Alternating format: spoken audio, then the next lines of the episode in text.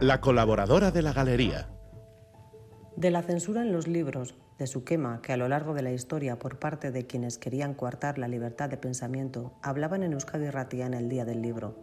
Y he recordado a la escritora Cristina Fallarás y su libro La Loca. Es el cuerpo extranjera, tu cuerpo, mi cuerpo, el cuerpo de Juana, a través del cuerpo chantaje, a través del cuerpo protesta, a través del cuerpo elevación y recogimiento. El castigo de Juana fue sobre su cuerpo, la insolencia de decidir sobre él, Desnuda de todo la dejaron y así les venció. Loca la llamaban, pobres necios incapaces. Loca la siguen llamando por no enfrentar toda esta realidad que les supera. Es que Juana, Juana la loca, más bien poco tenía de loca. Fueron los hombres que gobernaron su vida y quienes decidieron por ella y contra ella, quienes la denominaron así, los que la encerraron y la censuraron.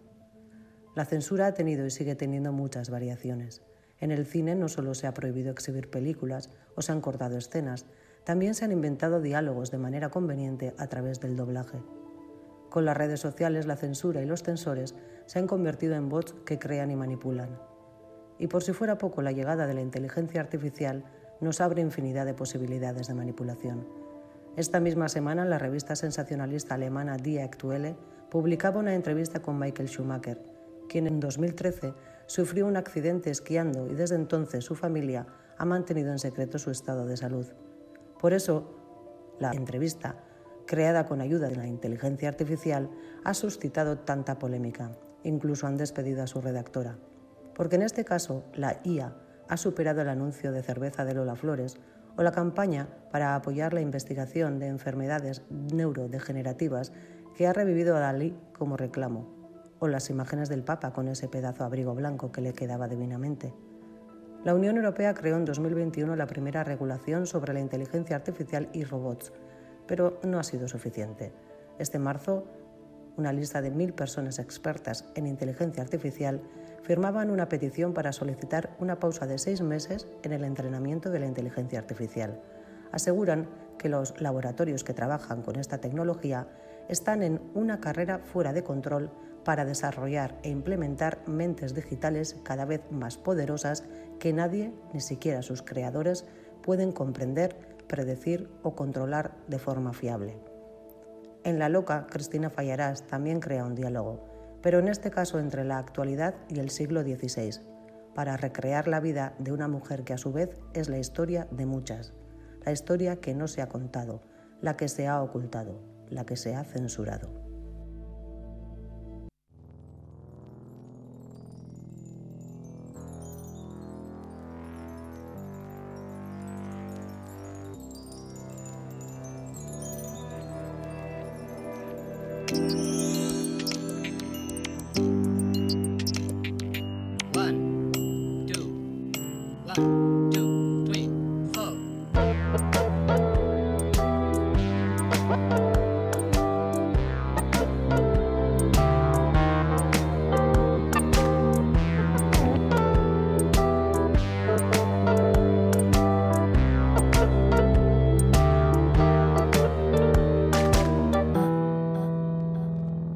Galería, con Bego Yebra.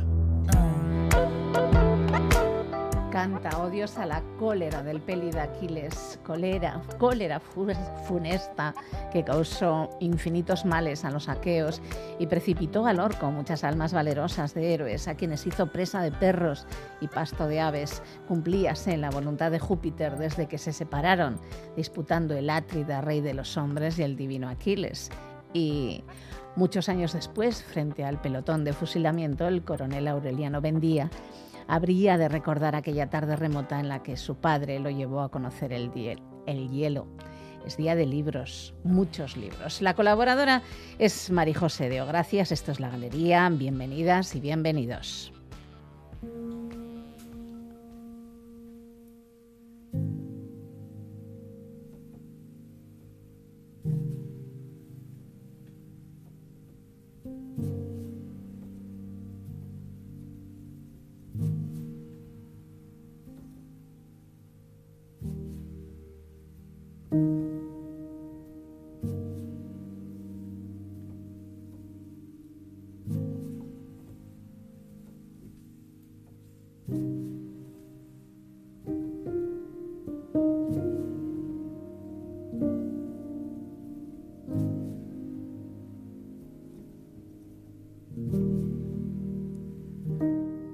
Hace un par de semanas se celebró el Festival Gutun Suria en Alhóndiga de Bilbao. En el atrio, nada más entrar, me encontré un hospital de libros. Nunca había visto algo parecido y me pareció súper original. Se ocupaban de los pacientes la doctora Marimoco, el doctor Inestable y el doctor Lapsus, mi guía por todo el hospital. Desiderata instalazioan zaudete, e, liburuen ospitalea zuzen ere. Eta Lapsus doktorea naiz. Hiru doktore gara.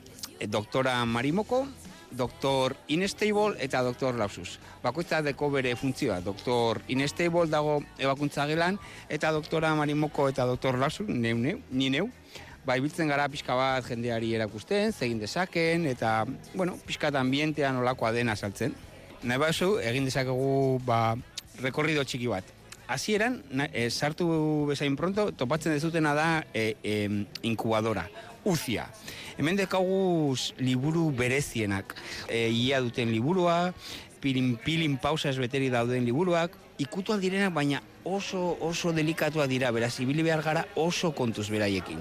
Eta etortzen bazaran erekin, hemen, dakoagu beste txoko bat, e, poesiaren txokoa, e, hemen, jartzen dugu mikro bat jendea hurbiltzeko eta poesia pizka bat eh, irakurtzeko ospitale guztia amenizatzeko. Kusi dezakezunez, hemen dauzkagu boska mila eta bertan bakoitzan liburua daukagu bere sueroarekin, hau daude pixkat gaixo eta hauei gehien gustatzen zaiena da beraiei zerbait irakurtzea. Hori da, beraiek, e, e, beraientzat medizina honena hori da, beraiei zerbait irakurtzea. Eta hori da hemen egiten dena zonalde honetan pixkat baju hitzein behar da, ze, bueno, oso delikatuak daude baita. Ez, ez uzikoak bezain beste, baina nahiko delikatuak baita. La instalación es de la compañía Mamacrea, original y divertida. Además, el hospital no solo contaba con una UCI y camas con gotero, había hasta una sala de quirófano. En el quirófano encontramos al doctor Inestable. Bueno, ba, hemen hartzen ditugu espurgoak, bai, hor liburutegietan edo liburu dendetan edo baita gure etzeko apaletan dauden liburu astuak, bai? Batzuk igual apurtuta daudelako, beste batzuk modan pasatu direlako, eta berriro martxan jartzen dugu. Ebaikuntza txiki bat, eh? egiten diegu ebaikuntza txiki bat, eta gero guapos, guapos ipintzen ditugu espurguak etxeetara bidaltzeko, eta bizi berri bat emateko importantia da, liburuak ez dira botatzen. Liburuak ondo jarri behar ditugu, ondo zaindu eta irakurri hori beti. Liburuak ez dira botatzen. Eta hori da, ospitalko filosofia.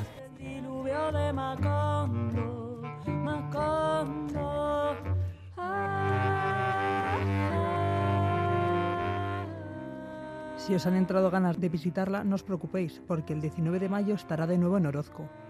El objetivo de la instalación es que la gente cuide mejor de los libros. Pero, ¿y en la calle? ¿La gente cree que es importante cuidar de los libros? Sí, creo que sí. Además, los libros eh, son como un legado, yo creo. A mí me gustaría que mis hijos conservaran mis libros como yo conservo los de mi padre. Sí, porque ahora hoy en día no los valoramos tanto. Estamos más en los ebooks que en físico, aparte de que es más económico. Pero cuidarlos, a mí me parece que sí, pero porque los puedes dejar luego más tarde. Pues a mí me parece que también es muy importante cuidarlos, ya que se está perdiendo, como ha dicho, la costumbre de leer en físico y creo que es muy importante porque al fin y al cabo ahí está la esencia de la lectura. Yo creo que es importante porque al final, si tú lo cuidas, luego se lo puedes dejar a otra persona persona y así sucesivamente y lo puede leer mucha gente. Y puedes aprovechar y leerlo tú y más gente. Sí, deberían para que se conserven mejor. Yo sé que lo hago mal. Por las calles de Bilbao nadie pone en duda que hay que cuidar de los libros. ¿Pero cómo? Sí que es verdad que los tengo guardados en, en, librería, tapados, y de vez en cuando les quito el polvo, lo único que hago. Pues, por ejemplo, leo en físico y también en ebook, pero prefiero en físico y entonces eh, me gusta también apuntar notas y no lo suelo plastificar, pero conozco a gente que sí los plastifica, pero preferiblemente yo no los plastifico. Pues yo la verdad es que no tengo un cuidado especial con los libros, sin más, lo compro, lo leo y se lo doy a alguien que también le vaya a interesar. Yo intento no doblar en las esquinas así porque me da como rabia y luego cuando me lo llevo a la playa lo que hago es envolverlo en papel, film o algo así porque no quiero que se me llene de arena. La mayoría hablan del cuidado exterior, pero con el cuidado interior, ¿qué pasa? Yo utilizo especialmente post-its de plástico de colores y cada color pues representa algo que haya sentido en ese momento al leerlo y luego en las esquinitas también apunto notas como comentarios sin más y me parece importante a la hora de que volver a leerlo ver lo que sentí en ese momento. Yo la verdad es que no suelo escribir muchas cosas, pero cuando apunto a algo, subrayo algo que me ha gustado, lo suelo hacer con lápiz, ya que no quiero dejarlo marcado para una persona que lo vaya a leer en un futuro. Yo también, o sea, no solo marcar los libros y cuando los marco pues con lápiz. Doblar las páginas o utilizar marcapáginas. Es el gran debate entre los lectores. Escuchemos qué utiliza la gente para marcar por dónde van. Mejor marca páginas, doblar es como prohibido. Yo también, yo marca páginas. Es que siempre se me olvida, nunca tengo a mano y doblo la página. Eh, marca páginas. No me gusta doblar la página, ni hacer apuntes, ni nada de eso. Cuidar los cuidan. ¿Pero acaso leen? Sí, me gusta bastante. Sí, A mí sí, también. Bueno, de vez en cuando. Eh, bueno, lo que puedo.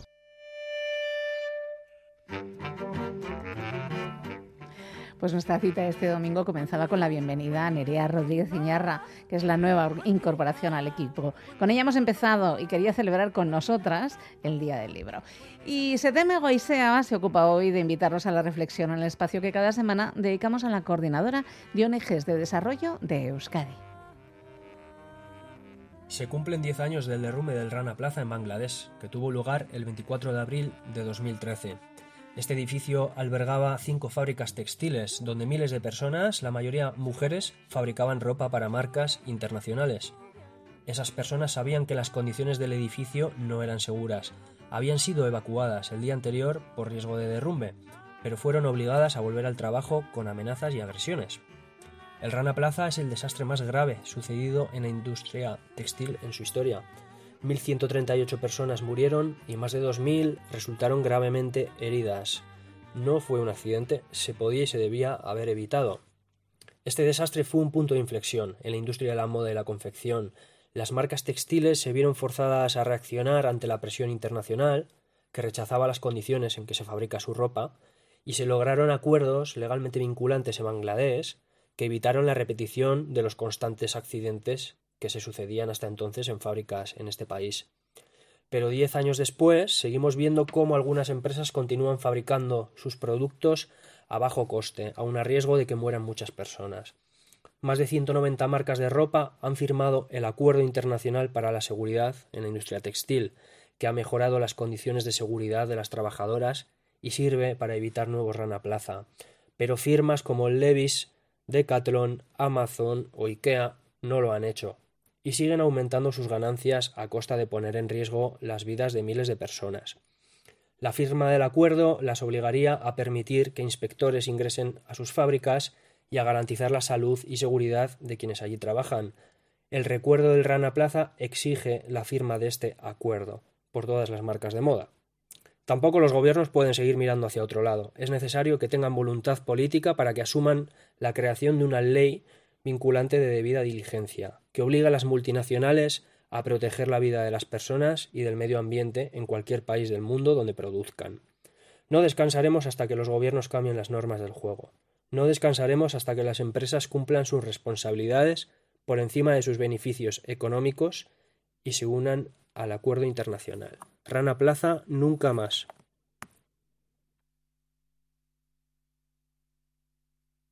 Ciencia. Ciencia. Mundo. Ciencia. Mundano. Mundana. Mundano. Mundano. Ciencia. Mundo. Mundana. Ciencia. Ciencia mundana. Pues sí, es el día del libro y precisamente con un autor eh, vamos a estar, ¿verdad? Sí, con el autor de El otoño de la civilización, Juan Bordera. Bueno, el coautor, porque hay, hay Bueno, dos. quien está con nosotros evidentemente todas las semanas es Alfredo Caro. ¿Cómo estás, Alfredo? ¿Qué tal la semana? Muy bien, muy bien. Ha ido bastante bien, sí. Ha ido bastante bien, si es que se le pone cara de Claro, es felicidad, que- porque está pensando en vacaciones, en puentes y en Eso cosas por el estilo. Bueno, eh, tenemos un autor y está del otro lado del telefónico, ¿no? Juan, muy bienvenido, ¿cómo Buenas estás? tardes. Muy bien, muchas gracias por, por, por mantenerme en el espacio. A ti, a ti por asistir Por estar el domingo a la un tarde. Eh, llevábamos tiempo queriendo hablar de crisis climática, cambio Sí. climático, etcétera. Y es que, aunque aquí en. Bilbao no se note, pero la semana que viene, en el sur de España, en Córdoba en concreto, se esperan temperaturas... Casi 40, ¿no? De Eso casi es, 40, sí. eso, 4 grados por encima del último récord histórico, si no, no he entendido mal. Eh, está claro que ya no puede ser más casualidad. Y, y bueno, quiero hablar con ello, con, de ello con, con Juan Bordera, que, que es una persona divulgadora de la crisis climática, activista, eh, luchando pa- para que haya medidas contra esa crisis climática. Y, y, bueno, además es, bueno, ha sido gui- guionista, periodista y activista en, en Extinction Rebellion. Em, ha escrito hace poco un libro eh, con el físico Antonio Turiel, eh, mano a mano, con una serie de artículos, ¿verdad? Y una recopilación em, que se, se titu- se titula El otoño de la civilización. Em, antes de meternos en el, en el libro, a mí me gustaría, que, que no lo hemos tratado todavía en el programa, es que nos resumieras un poco el último informe del IPCC, o sea, con los, puntos, las conclusiones más importantes. Sí, de hecho es una parte de una parte importante. El libro realmente Sí. consta pues de dos grandes bloques, uno que trata más la crisis climática, otro que trata más la crisis energética y un poco lo- el informe del IPCC hace casi de bisagra porque este informe, eh, bueno, es el, el mayor compendio de- del saber científico, ¿no? Que todos los trabajos que se van haciendo durante seis, siete años se recopilan, se un poco digieren y se resumen en un trabajo que, que son tres grupos diferentes. El IPCC tiene un primer grupo que analiza, digamos, la ciencia, los, los avances que ha podido haber en, pues en métodos o en ecuaciones o en sistemas, pero luego tenemos el segundo grupo que ya mide los impactos que está viendo directamente ya en ecosistemas concretos, quizá esta es la, la parte más terrorífica del informe, y luego está el tercer grupo, que yo creo que es el más importante, que es el que habla de, de las estrategias de, de mitigación y adaptación, y ahí lo que nos encontramos es que ya no hay solo ciencia, sino que también hay economía y política, ¿no? Este tercer grupo es el que nosotros tuvimos la suerte de filtrar el, el- el- primer borrador de este informe, que es un, el trabajo que, digamos, solo hace la comunidad científica. Pero luego lo que ocurre es que de, este, de estos tres grupos, que son, pues eso, casi 4.000 páginas cada uno de estos tres informes, se hace un trabajo de, de síntesis aún mayor en un resumen que se llama el resumen para políticos, que tiene 60 páginas. Cada uno de estos grupos de 3.000 y pico páginas, pues se resumen en 60, y en esas 60 páginas hay una pelea, una pugna muy, muy dura entre lobbies, eh, presiones de gobiernos, eh, de todo tipo, y lo que nos encontramos es que, por eso el trabajo quizá de las filtraciones, yo estoy muy contento de haber podido ayudar a, a que salga a la luz y que tuvo mucho, reper- mucho recorrido, Sí. mucha repercusión, porque se publicó en The Guardian, en la Universidad de Yale y en más de 30 países, es que demuestra cómo se han ido eliminando y suavizando muchas palabras de este resumen para que precisamente luego, eh, obviamente, los políticos no se van a leer 12.000 páginas de un informe con una jerga científica difícil de comprender, lo que se leen son el resumen, ¿no? los resúmenes de los grupos. Y en, las, en, en el tercero, que es el que nosotros hemos podido analizar con detalle, los cambios son realmente espeluznantes, ¿no? Es decir, que con la situación que tenemos ahora mismo, que no es solo obviamente pues lo que cualquiera puede notar con el tema de la temperatura, es que están fallando cosechas, es que cada vez hay menos insectos, es que las sequías golpean cada vez con más recurrencia, es que cada vez tenemos más olas de calor que casi parece ya que tengamos que hablar de olas de fresquito, porque es lo más raro ya, ¿no? Entonces, en esta situación, lo que nos encontramos es que en el informe lo que se ha hecho es mutilar gran parte de las propuestas más atrevidas, porque, bueno, hay unos intereses económicos que también presionan a, a la comunidad científica en este resumen para suavizar el contenido, ¿no? Hay un ejemplo muy claro en el informe del grupo 3, en el primer borrador, que es el que no tiene ninguna presión y el que viene directo de la comunidad científica, había una propuesta que era cerrar todas las plantas de gas y carbón entre 9 y 12 años, teníamos de plazo. Esa propuesta ha desaparecido del resumen, ya no está. Luego también teníamos una propuesta que hablaba de precisamente democratizar esta transición ecológica para que no sea simplemente una, un dirigismo desde ese poder económico. Esa propuesta ha desaparecido del, del resumen final. Y hay una que a mí me hace mucha gracia, que siempre comento porque me parece la más poética de todas, y es que de repente había una frase que decía que el mayor obstáculo para que esta transición ecológica y energética en la que nos jugamos tanto salga bien eran los intereses creados de los grupos de presión, los grupos de poderes económicos, los lobbies. ¿no? Esa frase ha desaparecido del informe precisamente por los intereses creados que presionan el informe. Es decir, esto es un problema muy serio porque estamos hablando de que la, la diplomacia y digamos el, lo que se puede digamos organizar a día de hoy para trabajar estas cuestiones si está tan infiltrado aún por los poderes económicos de grandes empresas financieras y energéticas sobre todo si la COP, la cumbre del clima, la patrocina Coca-Cola y la dirige un representante de una petrolera, como va a pasar ahora en, en la próxima COP de 2028, la, o sea, de 2028, la COP 28 en 2024, si estos son los mimbres con los que contamos, ¿cómo nos extrañamos que luego no se tomen las medidas correctas? ¿no? Claro. Pero esto, yo creo que la mayoría de la población es consciente casi, casi de esto ya, ¿no? Eh, yo entiendo que lo estamos viendo todos los días, lo estamos viendo en lo que pasa a nuestro alrededor, ya lo sentimos. Entonces, si entendemos que no se toman medidas, porque, bueno, en este espacio eh, es- este programa tenía y sigue teniendo una sección que se llama emergencia climática. Nosotros ya dejamos de hablar de crisis climática hace un montón de tiempo. Que en este momento todavía nadie haya vuelto a pensar en decrecer, pues eso ya significa algo, ¿no? Y la gente ya lo entiende, yo creo. Sí, es, es una palabra que cada vez está siendo menos tabú y que cada vez se habla más de ella, porque en el fondo es algo muy obvio, ¿no? Es decir, nada puede crecer eternamente. A mí hay una metáfora que me gusta mucho poner, que es la del edificio, porque vale para cualquier cosa. Es decir, una persona tampoco podría crecer eternamente porque se partiría la cabeza contra cualquier techo, pero un edificio, cuanto más alto lo queremos hacer, menos equilibrio tiene, más inestable es.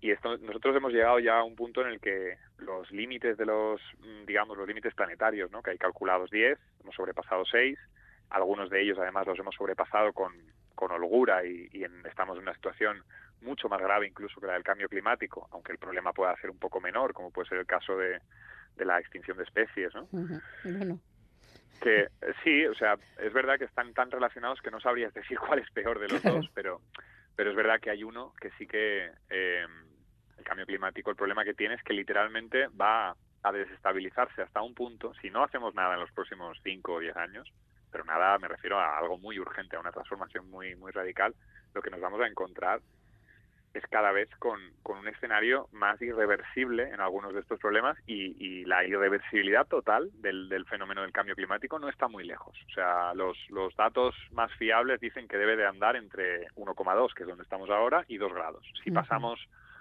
el 1,5 ya entramos en el límite total de, de riesgo, pero si pasamos los 2 grados, adiós. yo creo que ahí ya no hay vuelta atrás.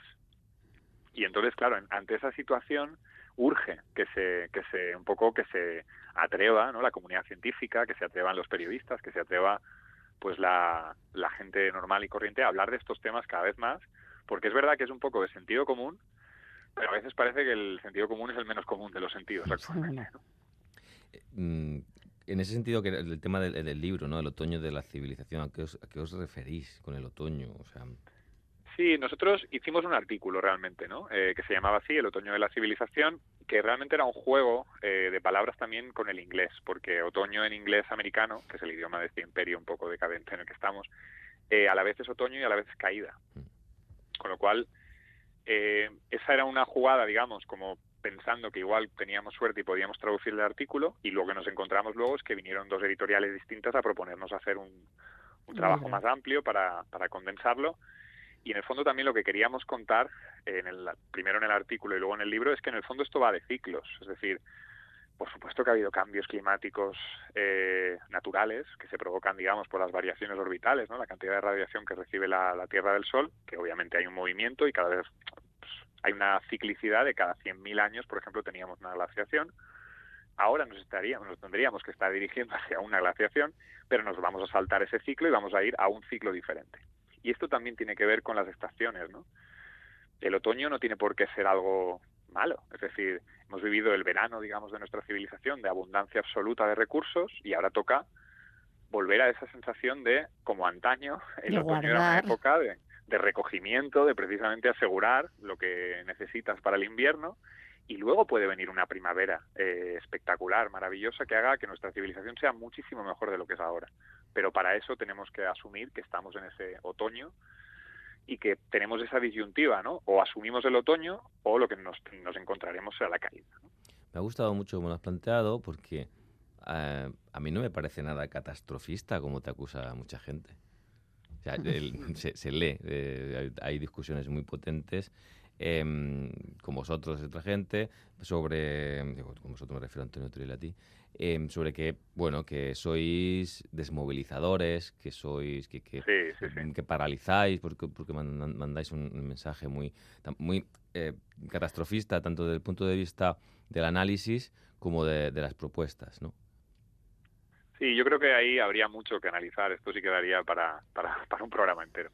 Pero resumiendo mucho, yo creo que hay como un miedo mm, que por otro lado es bastante natural a, a hablar claro de lo que está ocurriendo porque es verdad que si, si se cuenta como contamos nosotros sin, sin contar sin cortarnos ni un pelo eh, lo que estamos viviendo las eh, alternativas que se pueden considerar mm, se reducen ¿no? y hay mucha gente que prefiere apostar por planteamientos más posibilistas y claro eh, si alguien viene y dice que tus planteamientos posibilistas se quedan cortos, pues lo que vas a hacer es a- intentar atacar a ese alguien. ¿no? Y yo creo que estamos recibiendo bastantes ataques, tampoco demasiados, pero sí que es verdad que alguno que otro, de ciertos sectores que apuestan más por propuestas pues tecnooptimistas, continuistas, que en el fondo pues se sienten amenazadas, ¿no? Es decir, hace poco, por ejemplo, lo que se llama el Green New Deal era como el discurso dominante y ahora está empezando a, a verse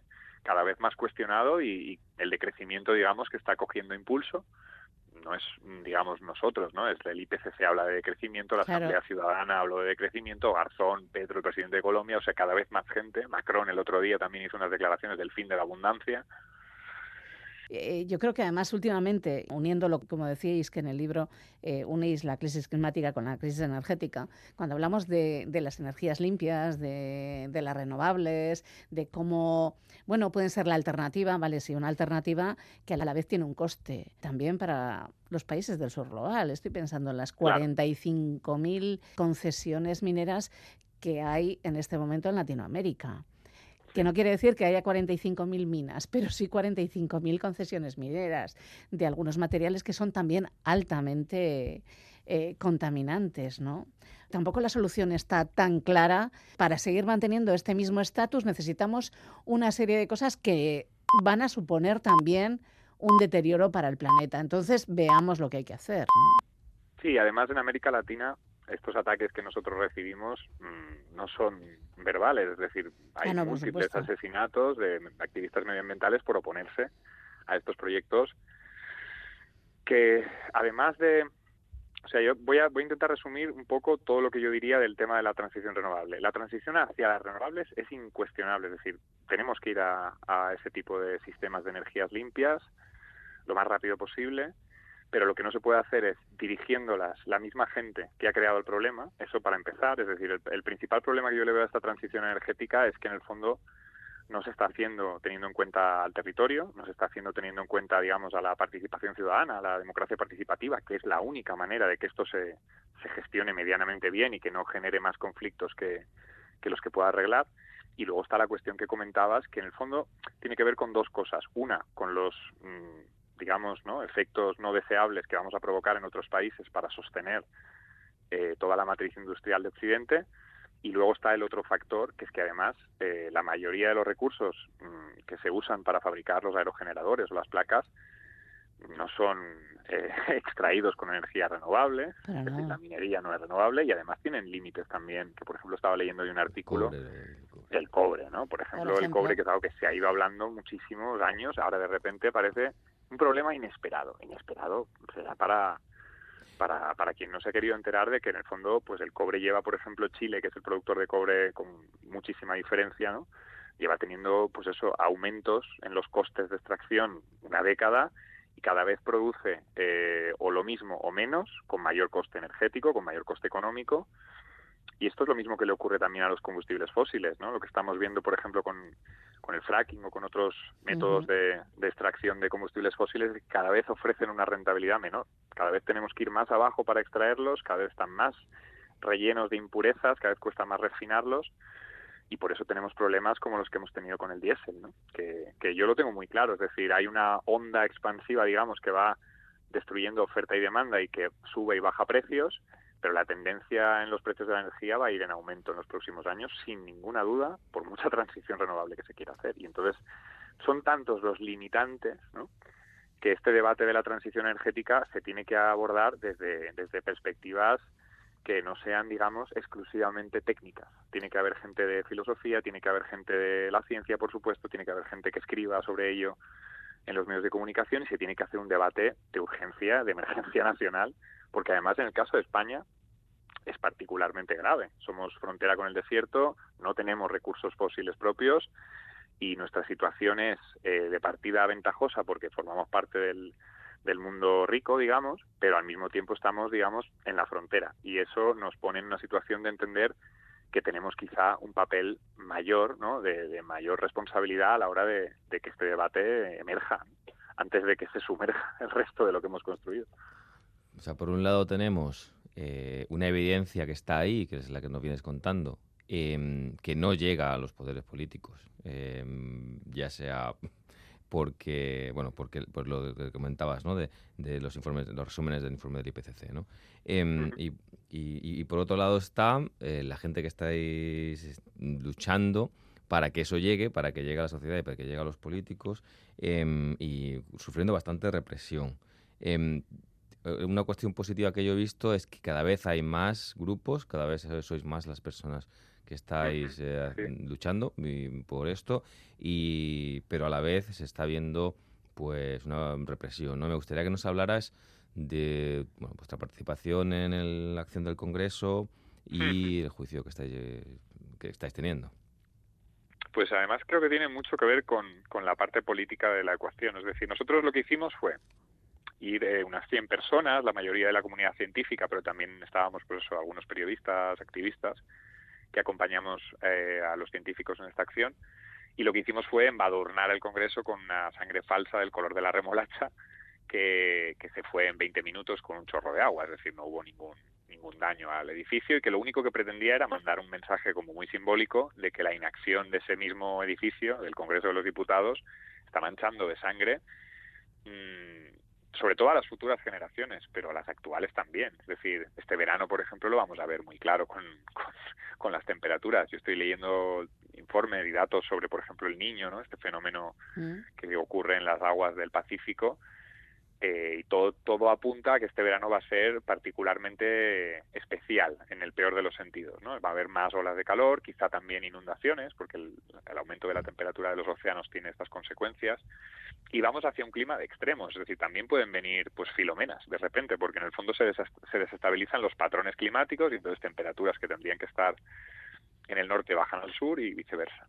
Y por eso la ciencia, eh, no solo en España, esta actividad, digamos, eh, subversiva que hicimos en el Congreso se hizo también al mismo tiempo en, en más de 25 países y entre los cuales pues contábamos con gente del máximo prestigio como Julia Steinberger, que es una autora del propio IPCC, Marta Rivera Ferre, que también es autora del IPCC, eh, Peter Calmus de la NASA, Fernando Valladares, es decir, había gente del máximo prestigio en cuanto a eh, conocimiento científico y, reputación en la materia que están arriesgándose a ser detenidas, a ser enjuiciadas, a perder, digamos, credibilidad o prestigio eh, respecto a otros pues eso, eh, a otros a otras partes de la sociedad que igual no están tan enteradas de la gravedad de la situación, pero que va a seguir dándose, es decir, lo estamos viendo, no somos solo rebelión científica, que es este movimiento que hizo esta acción y que ahora ha empezado el proceso judicial, ¿no? No sabemos si habrá juicio, pero todo apunta a que sí, y se nos piden cargos de, de, seis años, en el, máximo ¿no? hipotético que podríamos llegar a, a tener, aunque yo espero y creo que no se van a atrever a meter a científicos en la cárcel en este país por una acción tan simbólica como, como la que hicimos. Pero esto va a ir en aumento, porque no solo somos rebelión científica, está también Just Stop Oil en Reino Unido, Last Generation en muchísimos países como Alemania o Francia, Futuro eh, pues, también, ¿no? A futuro vegetal lo tenemos aquí en España también. Hay muchísimos, cada uno centrándose igual en el sector que cree más prioritario, pero va a ir en aumento igual que lo fue eh, cuando el sufragio femenino. Es decir, es que esto lo. En el fondo estamos repitiendo un poco algo que, que funcionó en el pasado, es decir, eh, hubo más de mil mujeres sufragistas encarceladas solo en 1913, solo en Reino Unido, y cinco años después empezó, pues digamos, a aprobarse este sufragio ya cercano al universal, que luego una década más tarde sí que llegó. Y en este caso el problema es ese, que no tenemos tanto tiempo como para dejar que pues 15 años pasar o 10 años pasar hasta que se tomen medidas urgentes. Por eso la ciencia más, más, más valiente se está atreviendo a hacer este tipo de acciones, para mandar un mensaje muy claro de, oye, eh, esto es grave, nos arriesgamos nuestra vida, nuestro cuerpo, nuestros privilegios, porque yo estuve en la acción del Congreso, ¿no? Y podría perfectamente habernos pegado un porrazo un policía, un amigo mío le tiraron por las escaleras y casi le abren la cabeza. Te arriesgas a que literalmente te pase algo a tu propio cuerpo, a tu propia salud, y lo haces porque crees y sabes que en el fondo la alternativa, es decir, el no hacer nada es peor. ¿Y por qué creéis que la base social no es tan amplia como en otros movimientos? Sí, ahí hay muchos factores. Yo creo que hay, el principal eh, fue la pandemia. Es decir, cuando llegó la pandemia, en 2019 fue la, cumbre del clima en Madrid y se salieron medio millón de personas a las calles solo en Madrid, ¿no? Y luego la pandemia, lo que sí que es verdad es que a muchos movimientos, pues sociales en general, pero climáticos en particular, que en el fondo pues tienes que colaborar con gente de diferentes ciudades o incluso países, lo complica todo mucho porque todo tiene que ser virtual y al final estás en demasiadas historias, tu propia vida también te exige, ¿no? Eh, te exigió en ese momento también hacer muchas reuniones de trabajo, lo que sea online, y es verdad que el activismo perdió un poco de fuelle ahí. Y luego hay otro gran factor que, que, que bueno, es lo que es. Es decir, tenemos los medios de comunicación que tenemos. Yo agradezco mucho este tipo de espacios porque es verdad que cada vez hay más, pero, pero no es lo habitual. Es decir, hay un, hay un discurso eh, que aún está muy por debajo de lo que sería necesario en cuanto a, explicar lo que está ocurriendo en los medios de comunicación y no es casual. Es decir, esto cualquiera que haga un poco de investigación periodística se da cuenta de que la mayoría de los medios de comunicación en nuestro país, por ejemplo, los, el 80% de lo que leemos, vemos o escuchamos depende de cuatro consejos de administración. Y esos cuatro consejos de administración tienen lazos directos con las empresas responsables de generar el problema. Entonces, lo que te encuentras es que el discurso que puede darse en las grandes cadenas de televisión o en los grandes medios de comunicación no solo no ayuda a que la calle, digamos, despierte, sino que lo que hace es una función narcotizante que está muy estudiada y que está muy buscada para precisamente intentar mantener un statu quo que beneficia a muy poca gente. Pues esperemos que tengas razón y que el juicio no, no, llegue más. Pues sí, ciertamente. Em, o sea, yo espero que no, que no, que no lleguemos a, a tener. O sea, yo estoy casi seguro de que el 90% de las personas que estamos enjuiciadas en este caso no vamos a tocar prisión, porque me parecería sinceramente surrealista. Pero puede haber algún caso de alguna persona pues que luego de esta acción del Congreso haya hecho otra, ¿no? O participe en otras acciones y entonces, claro, cuantos más cargos se nos intenten endosar, más riesgo hay de que más pronto o más tarde, pues eso, tengamos a alguien como Jorge Richman o Fernando Valladares en prisión, lo cual sería literalmente pues bueno, para plantearnos que, está mal en nuestra sociedad para que lleguemos a este tipo de extremos. En Italia se están habiendo juicios potentes, he leído, y luego en Francia se están ilegalizando organizaciones. Sí, en Francia han intentado ahora ilegalizar a Les Soulevements de la Terre, estos los, los que intentaron paralizar una, una megabalsa que, que se quería hacer allí, pero también está habiendo buenos ejemplos, digamos, en el otro lado y, y es quizá una buena manera para acabar en Reino Unido, por ejemplo, ha habido una coalición de abogados de mucho prestigio, ¿no?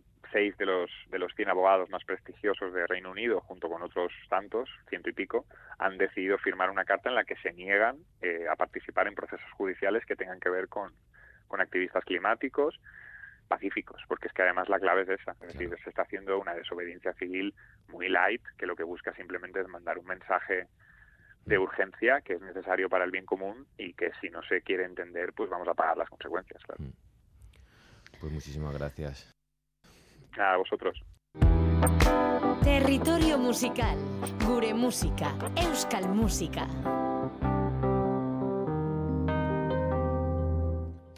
Pues sí, el programa va llegando a su fin y es el tiempo en el que nosotros eh, dedicamos el espacio que nos queda y es un espacio fundamental porque es en el que vosotros volvéis a casa la mayoría de las veces de haber pasado un fin de semana estupendo o un, un en la playa o igual os habéis ido a Iparralde a dar una vuelta, a Iruña, yo qué sé. Se me ocurren mil planes para disfrutar del domingo y estáis de vuelta y ¿qué queréis hacer? Escuchar buena música.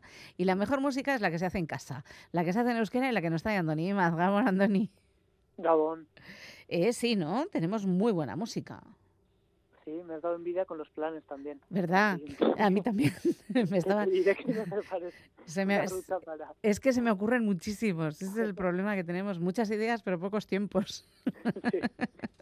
Bueno, mira, yo mañana voy a ir a pasar el día al Chasu, que eso también está, es muy buen plan para un lunes, mientras que todos los demás estarán trabajando, pues yo estaré dando una vuelta por el Chasu, que es un sitio preciosísimo con una gente estupenda. Pues nada mal. Mm, también es buen plan, ¿verdad? Muy buen plan. Pues ya está. Además, iremos a ver, fíjate, vamos a saludar de aquí a Satur Leoz, que hace mucho que no nos encontramos con él, que es un histórico de Radio Euskadi y, y claro, está jubilado. Entonces vamos a ver a Satur Leoz unos cuantos compañeros. Así que no me digas, es planazo absoluto. En. Alchazu, comer, pasear, Satur, buenos amigos, lo mejor que nos puede pasar. Así que saludos, Satur, venga, vete preparando cosas. y mientras tanto nosotros va- vamos a disfrutar de la música, que para eso estamos también, ¿no? Eso es, eso es, vamos. Vamos, ¿qué tienes? nuestro. A ver, empezamos con el grupo Feline. Acaban de publicar su segundo disco un año después de publicar el primero. Son músicos con experiencia, tocan en grupos como Audience también, por ejemplo. Oh, me encanta Audience. Rubén Garatea, el, el teclista, es el de, el de Audience. Y, y bueno, ahora acaban de publicar su segundo disco, que lo han hecho completamente en euskera. Lo han autoeditado y el disco se llama Jansu. Ah, qué bonito. si a alguno le suena un poco a chino, tiene algo de, de eso porque dicen haberse inspirado precisamente en un restaurante chino de, de Guernica. De Guernica, donde claro. Son los músicos. Y escucharemos el primer tema, el tema que, que abre el disco Jansu, que se llama Ez dago Anfetarik.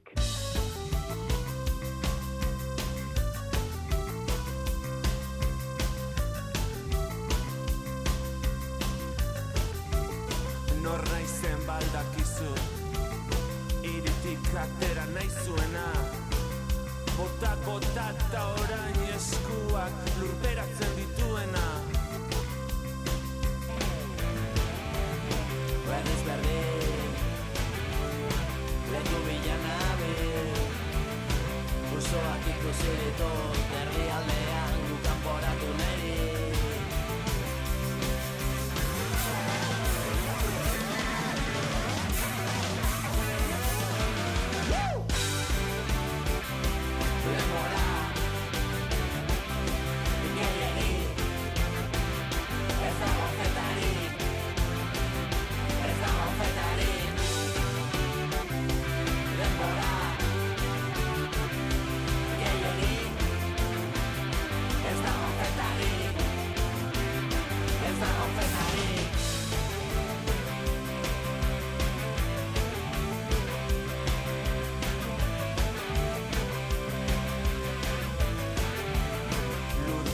gorriak dituen Kolore berri guztiak.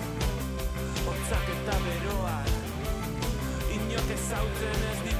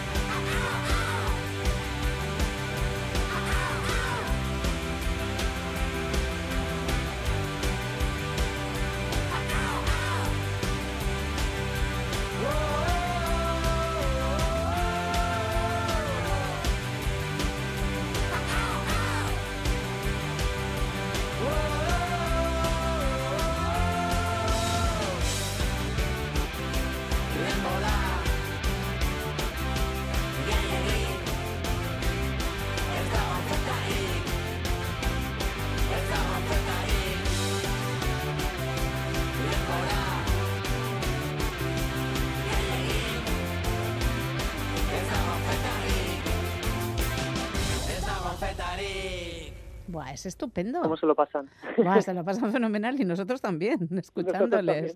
Oh, me ha encantado. me ha encantado. Además, me apetece mucho, o sea, escucharla en la calle.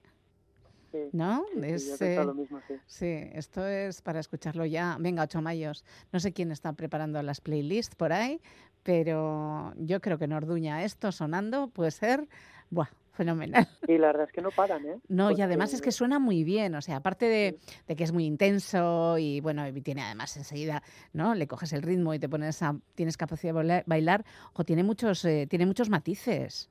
Sí, sí.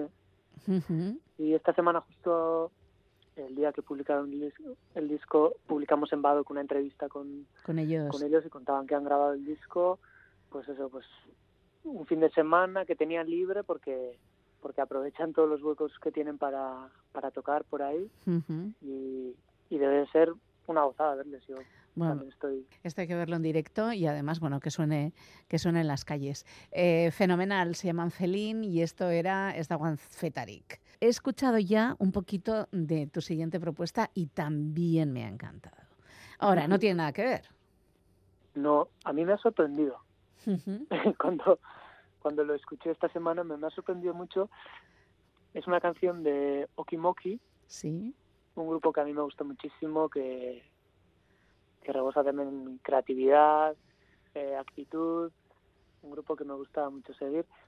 Y hace ya tres años que publicaron el disco Working Class Pop, Sí. un disco muy recomendable con temazos de, de punk pop, como dicen ellos. Y ahora están preparando su segundo disco largo, pero han decidido hacer una especie de parada en el camino y han publicado un EP con versiones de nuevas canciones eh, en las que estas- están trabajando. Cuatro versiones de canciones.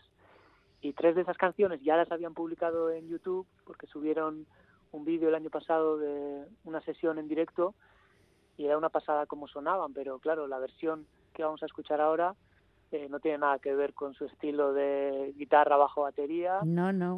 Han jugado a crear algo diferente, a sorprender y, y está, está muy bien. Está muy bien. Yo por lo menos lo poquito que he escuchado me ha parecido fabuloso. Así que atentos y atentas, porque creo que merece la pena también.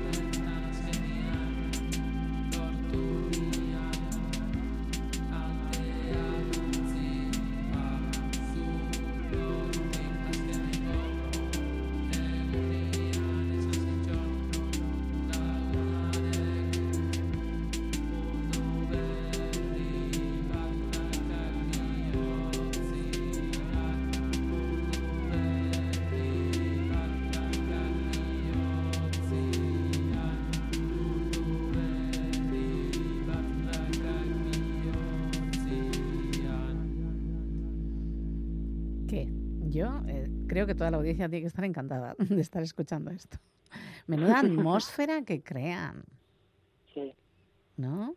es, es una pasada. Y si alguien Mm. eh, quiere hacer la comparación, eh, esta canción eh, se llama, como, como repetían al final, Mundu Berri Bat. Ujú.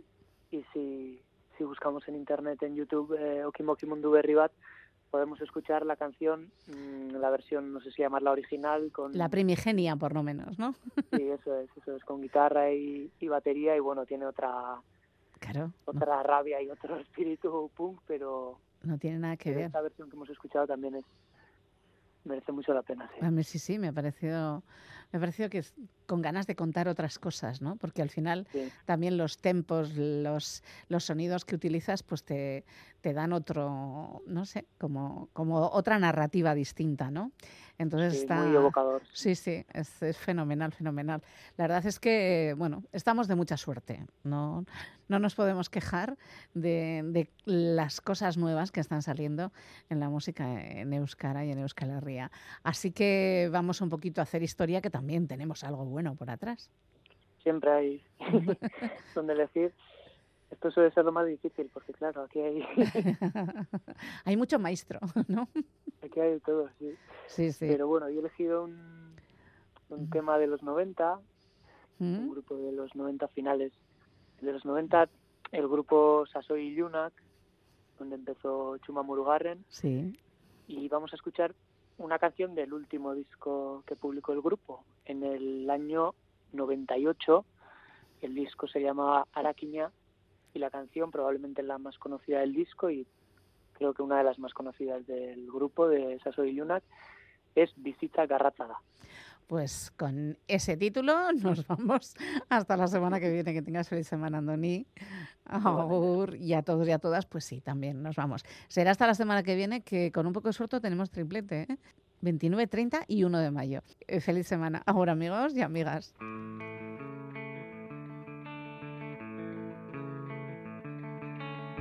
Bostira urtian aroak uda udazkena negua uda berria. Eta zerbait oberen esperuan ematen dugun denbora.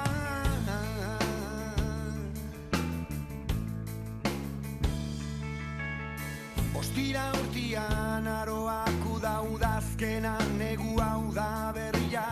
Eta zerbait oberen